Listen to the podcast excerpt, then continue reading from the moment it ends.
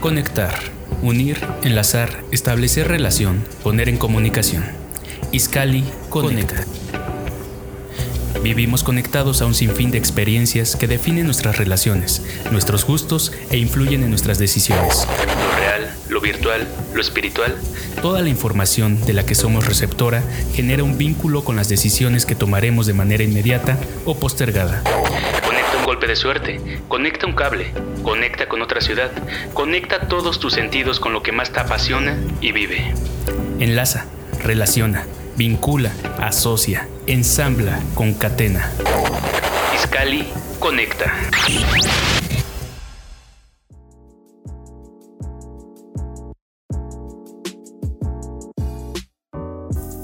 Iniciamos.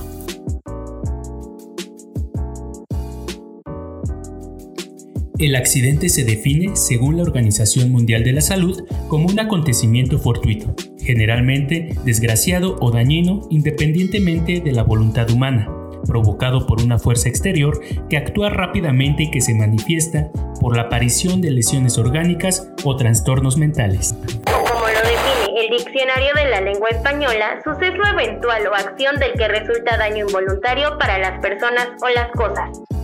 En el contexto actual que atraviesa la humanidad en general, ha obligado a la mayoría de las personas a resguardarse en uno de los lugares en el que más se siente seguro, su hogar.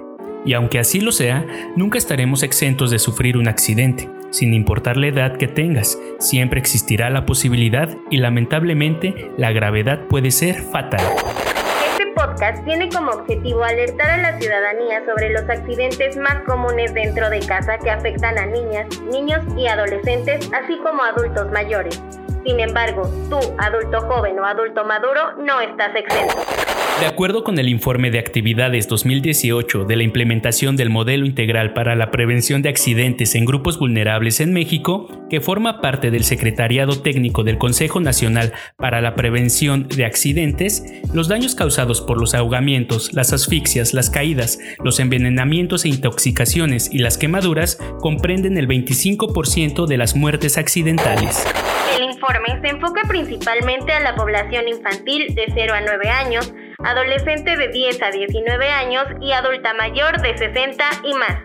El diagnóstico se desarrolló de las bases de mortalidad 2000-2017 del Instituto Nacional de Estadística y Geografía y por la Dirección General de Información en Salud. También fueron analizadas las bases de egresos hospitalarios 2015-2017 y las bases de lesiones y causas de violencia se incluyó el análisis de las bases de egresos hospitalarios 2015 y 2017 del Instituto Mexicano del Seguro Social y de las encuestas nacionales de salud del Instituto Nacional de Salud Pública, entre otras bases de datos. En México, del año 2000 a 2017, fallecieron 662.075 personas por lesiones accidentales. De ellos, 7.9 fue por asfixia, 6.5% por caídas, 6.4% por ahogamientos, 3.5% por envenenamientos e intoxicaciones y 1.7% por quemaduras. De las 172.393 personas que fallecieron por estas cinco causas, 22.7% fueron personas adultas mayores de 60 años y más. 20.5% fueron niños y niñas de 0 a 9 años, mientras que el 9.2% fueron adolescentes de 10 a 19 años de edad. Tan solo en México, durante el 2017 se registraron 9.035 fallecimientos por las cinco causas antes mencionadas. Hablaremos eh, de cada una de ellas, le daremos su tiempo correspondiente. Con la ayuda de nuestra compañera Jessica Alvarado González, ella es bombero paramédico de la Unidad de Protección Civil y Bomberos. En primer lugar, hablaremos de ahogamientos. En 2017 murieron un total de 1.894 personas por esta causa, de las cuales 86.4% fueron hombres. El grupo más afectado fue del de 10 años a 19 años, un total del 16.6%. A nivel nacional, la tasa de mortalidad por ahogamientos en adolescentes fue de 1.4 por cada 100.000 adolescentes. Las entidades federativas que presentaron la tasa más alta se registraron en estados como Sinaloa, Nayarit y Querétaro. Eh, bombero paramédico, me gusta cómo suena. Jessica Alvarado González, por favor, coméntanos respecto a los ahogamientos. ¿Qué hacer en una primera instancia? Y hacer, hace un momento nos comentabas que una cosa era ahogarse, la otra era... Atragantarse. Atragantarse. Bueno, primero, bienvenida, muchas gracias y nos puedes dar un panorama, una perspectiva de los ahogamientos. Hola, muchas gracias por la invitación. Como tú lo mencionabas en un momento, los que corren más riesgo, los que tienen más problemas en esta situación son los pequeños, los menores. Se llevan todo a la boca en ciertas edades, ¿vale? De 2, 3, 4 añitos, todos se llevan a la boca. Y desgraciadamente pues no son objetos grandes, muchas veces son monedas, botones, canicas, las que pues tenemos en cualquier lado de la casa y ellos llegan por jugar y se las tragan. No tanto que lleguen a, a poder morderlas, sino que con la saliva o solitos al estar jugando pasan a la vía respiratoria. Entonces, en esas ocasiones, para empezar, que el papá pues esté al pendiente de los menores. Muchas veces ya decimos, ay, pues que está jugando ahí, lo estoy viendo desde lejecitos, pero estos son instantes muy valiosos en que hay que estar al pendiente de los pequeñitos. Entonces, si te percatas de, de un instante, es, pasan mil cosas. Lo que hacen los papás muchas veces es cargarlos y sangolotearlos moverlos hasta que ya los pobres bebés ya no pueden. Hay que permanecer en calma, los papás se alteran mucho, pueden salir a la calle y pedir auxilio si ellos no saben qué hacer o están muy estresados en el momento. Si el bebé o la personita que está ahí sigue tosiendo, hay que motivarlo a que tosa, hay que darle palmadas en la espalda dependiendo la edad. Si son muy pequeñitos, hay que acostarlos boca abajo en la palma de la mano y con la otra palma de la mano hacer presión en medio de la espaldita.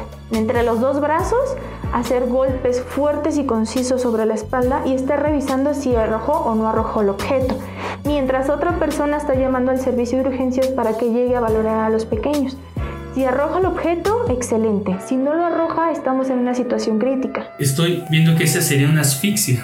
Es correcto. En los ahogamientos tenemos eh, los datos de almacén, bueno, en agua, en tinas, en tambos, piletas, cubetas, en depósitos de agua inseguros. Tenemos aquí, para, si quieres, para contextualizar un poquito, que, bueno, existen diversos riesgos de ahogamiento en los hogares.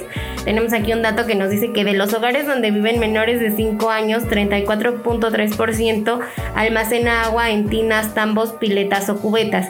Estos depósitos de agua inseguros se localizan en el mismo lugar donde juegan los menores de 5 años en 26.6% de los casos. Podemos hablar a lo mejor del el riesgo de un ahogamiento, en este caso en una cisterna, ¿no? Ah, eh, temas de, bueno, en, este tipo de ejemplos, que, qué hacer en, en caso de un, de un ahogamiento de este tipo, cómo dar los primeros auxilios, ¿no? A un, a un menor o a un adolescente que ha sido rescatado de una cuestión de, de este sentido, ¿cuál, cuál sería el protocolo a, seguir? Principalmente creo que ahí es el tiempo, ¿no? El tiempo que, que pasen lo que el padre de familia, el tutor se dé cuenta de que el, el menor se está ahogando, todo depende de eso, pero coméntenos eh, respecto al tema, qué se puede hacer o qué se debe hacer. Ok. Si está en un objeto pequeño, en una tina, en una cubeta que muchas veces se quedan en el patio y los bebés o los niños quieren jugar con el agua, se van de frente y ya no pueden salir. Entonces, si los papás se dan cuenta que el bebé todavía sigue pataleando, sigue manoteando, de todos modos hay que retirarlo del lugar, ponerlo en un lugar a salvo y ponerlo de ladito como normalmente decimos, ¿de acuerdo? Así de costado y este, ver que está respirando. Si está manoteando, lógicamente todavía tiene actividad, sacarlo, él continúa respirando. Y en el momento en que tú te das cuenta y el menor ya no reacciona, ya no se mueve, tú lo sacas y le das respiración boca a boca. ¿De acuerdo? ¿Para qué? Esto hace que los pulmoncitos se inflen y al momento de soltar el aire arrojan el agua. Es un poco complicado, pero sí se puede realizar. ¿De acuerdo? Puedes realizar reanimación cardiopulmonar. ¿Qué es esto? El RCP. Dar maniobras siempre y cuando también estés capacitado para. Si tú no lo estás, puedes también lesionar más a, los menores, porque no es el mismo el RCP para adulto que para el menor. No, eh, ¿cómo, lo podríamos visualizar? Este, explicarlo, cómo dar eh, la respiración boca a boca. Algunos nunca se han preguntado si lo necesitarán, ¿no? Por ejemplo. Sí, es correcto. Desgraciadamente aquí en México no tenemos esa cultura, que de hecho se tendría que empezar desde la escuela, así como te enseñan inglés y te enseñan cosas de otros países, también te deberían de enseñar este, primeros auxilios, que es lo básico para toda la ciudadanía. Desgraciadamente no en todos lados se da. Muchas veces la gente les interesa y lo buscan hasta por internet. Y ahorita internet es lo máximo. Puedes buscar todo en en esos sitios. Entonces puedes irte a YouTube y buscar algunas este, tutoriales para poder realizarlo. No es lo mismo que alguien te enseñe, pero por lo menos tienes la noción y el conocimiento de agarras la naricita, la tapas con una mano, con la otra mano agarras la carita, la levantas. Es importante hacer que el cuello esté totalmente rígido no esté de costado, no esté hacia abajo, que la barbilla no esté pegando el pecho, que esté mirando hacia el cielo, digámoslo de esta manera, para abrir una vía aérea, que la vía aérea esté permeable. ¿Para qué? Para cuando tú des la respiración boca a boca, entre el aire correctamente. Entonces cierras naricita, sellas con tu boca la boca de la otra persona y realizas este tipo de respiración boca a boca. Es importante mencionar, en muchas manuales o ahora sí que en estos días ya no se da respiración boca a boca a cualquier persona.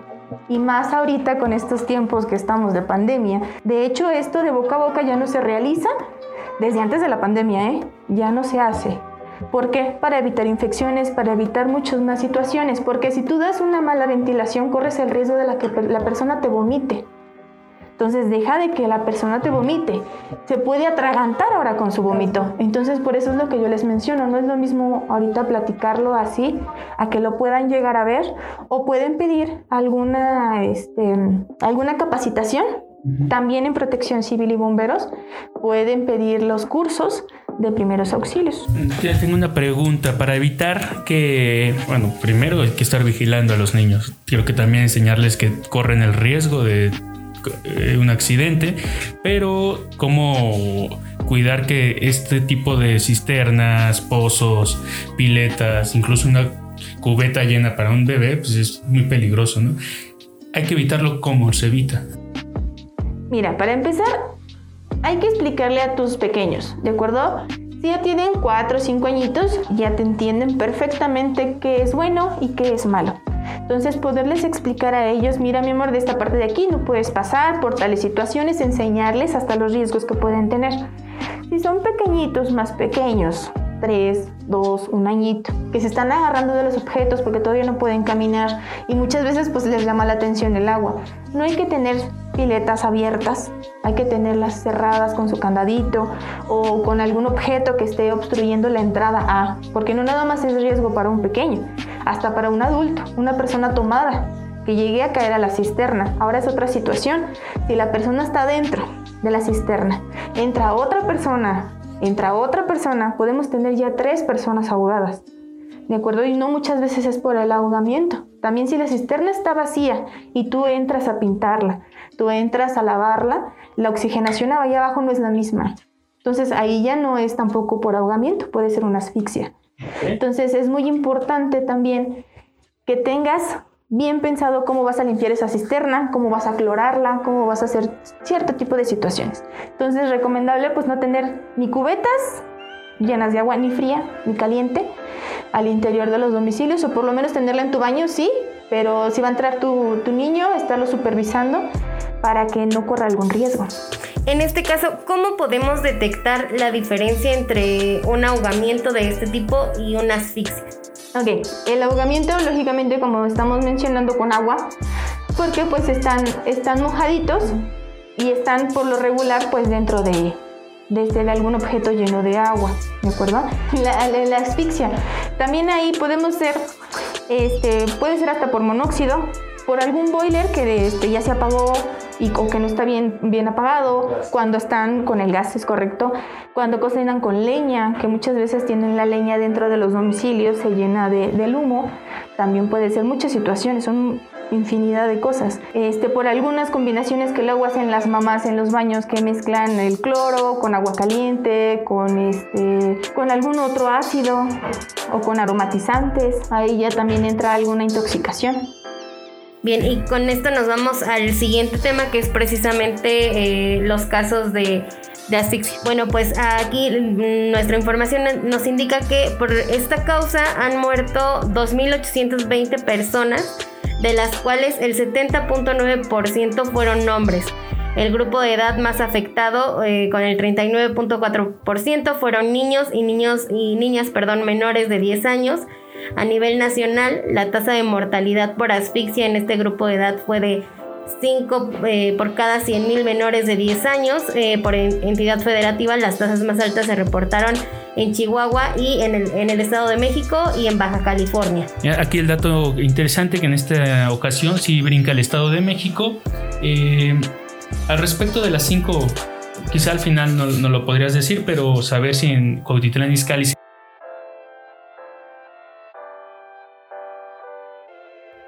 sí, que es lo que les comentaba al, principio. También la asfixia ahí entra, por ejemplo, con lo de las monedas, este, algún atragantamiento también entra en la asfixia. La asfixia es cuando entra un objeto en la vía aérea y ya no hay paso de aire, ¿de acuerdo? Que es la muerte por asfixia. No todo es el atragantamiento, también entra como asfixia, ¿vale? Por eso les mencionaba que son diferentes situaciones que pueden englobar muchas cosas. Comenta un poco los riesgos. Eh, el 12.6% de los hogares participantes en este, bueno, lo que habías mencionado durante el 2017, eh, dijeron que los menores de 5 años llegan a utilizar collares, cadenas o les amarran el chupón al cuello. El 39.4% de los hogares dijeron que los menores de 5 años tienen algún juguete con cordones de más de 30 centímetros. Eh, de acuerdo con los datos reportados en la encuesta, el 20.4% de los menores de 5 años juegan con juguetes de tamaño inapropiado. Incluso los juguetes ahí dicen para menores o para mayores de y los introducen en la boca y pueden causar este, este problema.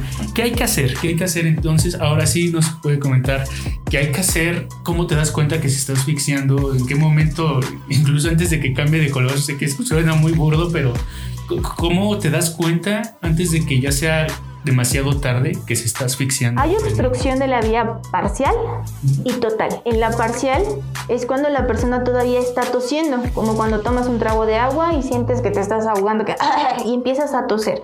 O cuando la comida dices, es que se me fue para otro lado. Cuando está tosiendo la persona, quiere decir que todavía hay entrada de aire. No la suficiente, no la adecuada, pero sigue entrando aire. Por lo regular, mucha gente pide ayuda, manotea o se agarra el cuello haciendo señales de que algo pasa o algo está mal cuando hay más personas cerca. Mucha gente también por la desesperación sale corriendo, busca ayuda. Entonces muchas veces ellos te pueden decir, ahora cuando son bebés, tú también ves ciertas características, cierta desesperación en el bebé, de que tal vez está llorando pero no está haciendo ruidos, de que tal vez está tratando como de jadear o tose, o si no está totalmente obstruida, se escucha como un chillidito, como un silbido en el, en el tracto respiratorio. Y puedes ver, hay veces que se ve el objeto, o sea, puedes abrir la boquita y se ve el objeto ahí. Eso es muy importante y lo comentan todos los libros que tú puedas ver. Si tú puedes y estás seguro de que alcances el objeto, puedes sacarlo con los dedos. Si no estás seguro de que lo puedes sacar con los dedos, mejor ni metas la mano. ¿Por qué? Puedes hacer que el objeto entre más profundo y sea más difícil extraerlo. Entonces, en ese momento es como yo les mencionaba en el principio, darle palmadas en la espalda fuertes y concisas para que el objeto pueda ir saliendo. Si es una persona más grande, como les mencionaba, yo se los recomiendo mucho, búsquenlo en los manuales del AJA, de la Asociación Americana del Corazón, en internet, en YouTube, para que ustedes lo puedan visualizar no es lo mismo que uno lo cuente aquí. Entonces pones a la persona de frente a ti, tú te pones en, su, en, la espalda, él este, ahora sí que de espalda y pecho, vas a agarrarlo y hacerle presión en lo donde está la pancita. ¿De acuerdo? Hacerle presión con el puño cerrado y con la otra mano empujando. ¿Esto qué hace? Igual que hagas presión y arrojes el poco aire que tienes en los pulmones. Siempre hay una reserva de aire en los pulmones, nunca se quedan totalmente vacíos a menos de que tengas un trauma severo. Entonces ese aire nos va a ayudar a que el objeto pueda salir arrojado. Y, es que el dato sí es este es impresionante, 2.820 personas murieron en 2017 a raíz de la asfixia, que es la más alta de acuerdo a estas cinco, estos cinco accidentes que, eh, que suelen suceder en la casa. Amiga y amigo escalense, este podcast está dividido en dos partes. Espera la próxima emisión el viernes de la siguiente semana. Te invitamos a no bajar la guardia y continuar con las medidas de salubridad ante el COVID-19. Nos escuchamos el próximo viernes. Conectar. Enlazar entre sí aparatos o sistemas de forma que entre ellos pueda fluir algo material o inmaterial, como agua, energía, señales y más. De esta manera nuestro enlace se interrumpe. Iscali conecta. Te espera en la próxima emisión.